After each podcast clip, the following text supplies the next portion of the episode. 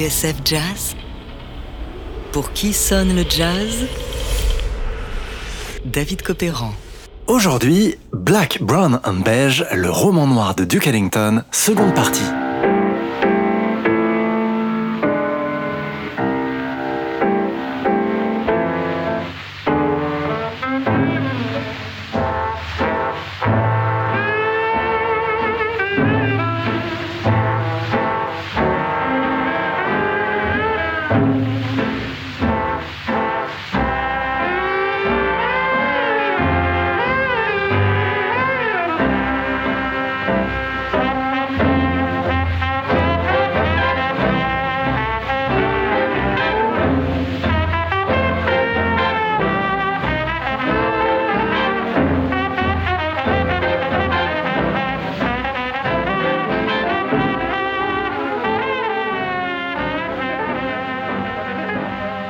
On l'a vu dans la dernière émission, Black, Brown and Beige, créé en 1943 au Carnegie Hall de New York, est la grande œuvre noire d'Ellington.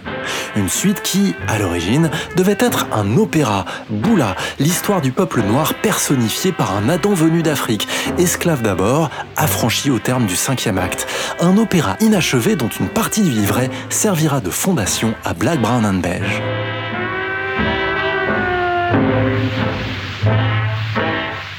Oui, Duke Ellington, en ce début d'année 40, tient à raconter et célébrer l'histoire des Noirs de l'intérieur.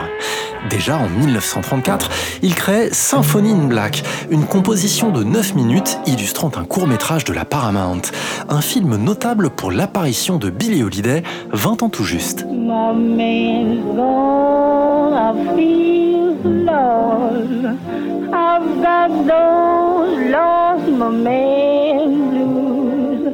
Enfin, on l'a dit, il y a eu Jump for Joy, une comédie musicale montée pendant trois mois à Los Angeles en 1941. Un spectacle ironique et acide dénonçant l'Amérique de Jim Crow.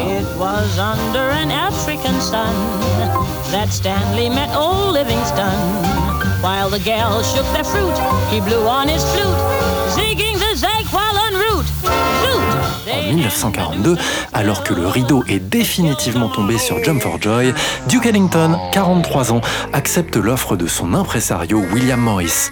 Un concert au Carnegie Hall, l'occasion de rentrer à New York et de créer l'événement autour de l'orchestre en présentant une œuvre inédite, Black, Brown and Beige.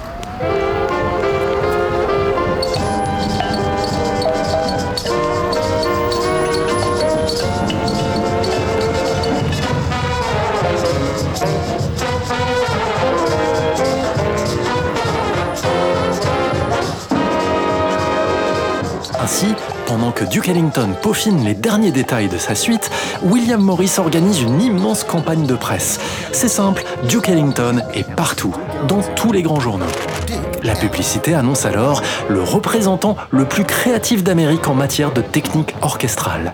Voilà pourquoi, le 23 janvier 1943, le tout New York se rassemble au Carnegie Hall pour célébrer un monument national. Dans la salle ou en coulisses, Count Basie, Benny Goodman, Jimmy Lunsford et Frank Sinatra sont présents.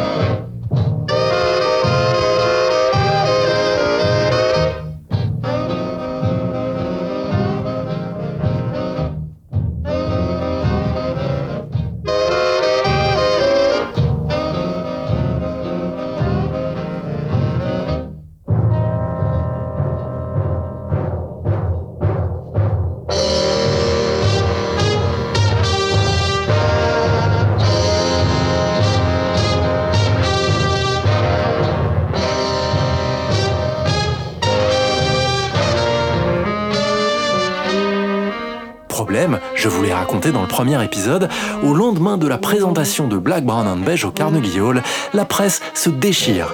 Trop longue, trop dense, trop complexe et trop loin de la musique de danse, la suite d'Ellington, jouée en toute fin de soirée, a eu raison de la patience de certains.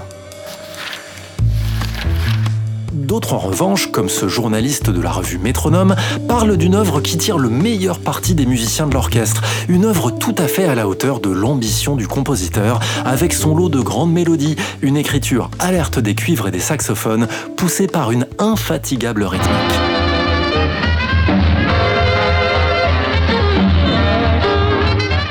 Ce que je vous propose, c'est de vous faire votre propre opinion grâce à l'enregistrement réalisé ce soir-là par le personnel du Carnegie Hall.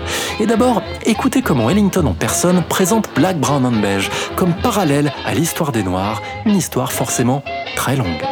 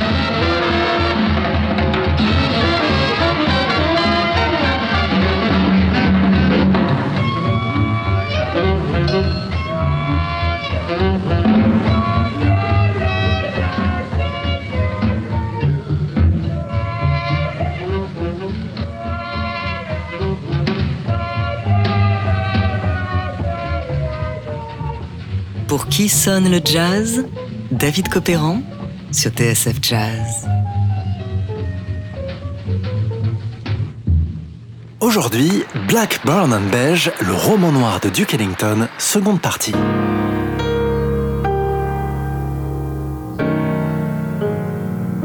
Au lendemain de la première au Carnegie Hall, le 23 janvier 1943, Duke Ellington comprend que sa suite est peut-être trop lourde à digérer, surtout pour ceux, dit-il, qui ne connaîtraient pas bien l'histoire.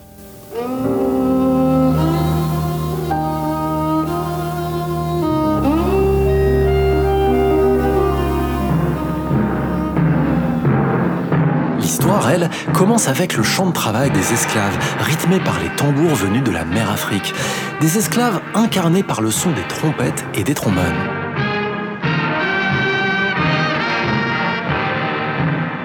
Dans les premières églises noires, puis témoigne du sang versé par les Afro-Américains, les Antillais, les Haïtiens, qui prirent leur part lors de la guerre d'indépendance.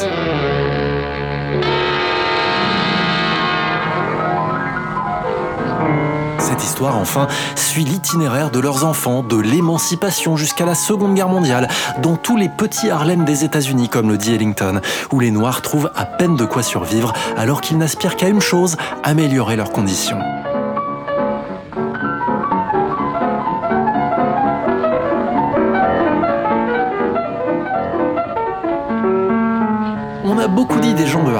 Qu'il n'était bon qu'à chanter, danser et répondre au tam-tam, dit Ellington avant de lancer le troisième mouvement de la suite. Or, une étude plus rigoureuse, poursuit-il, montre qu'à Harlem, il y avait plus d'églises que de cabarets, que les gens voulaient s'en sortir, qu'ils étaient riches d'expérience et de savoir.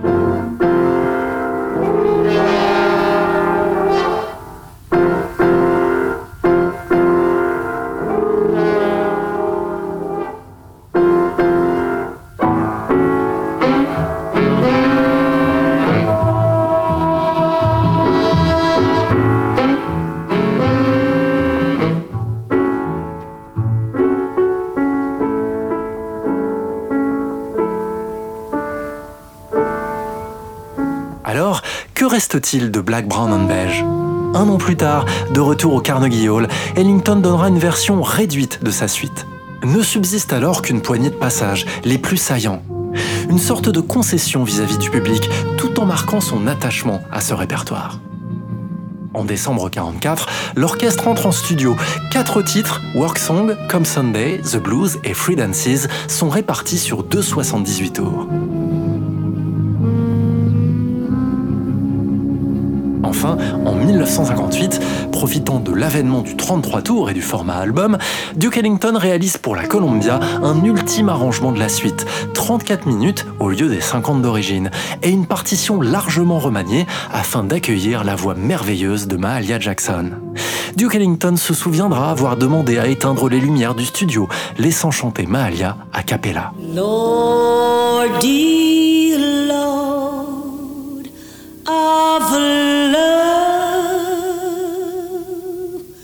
Cette version de 1958 est d'une profondeur, d'une émotion et d'une intensité inouïe.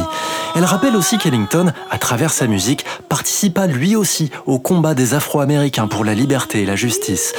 Ce noir, ce brun et ce beige qui, comme toujours, disparaissent sous le rouge, le blanc et le bleu, c'était ses mots à lui.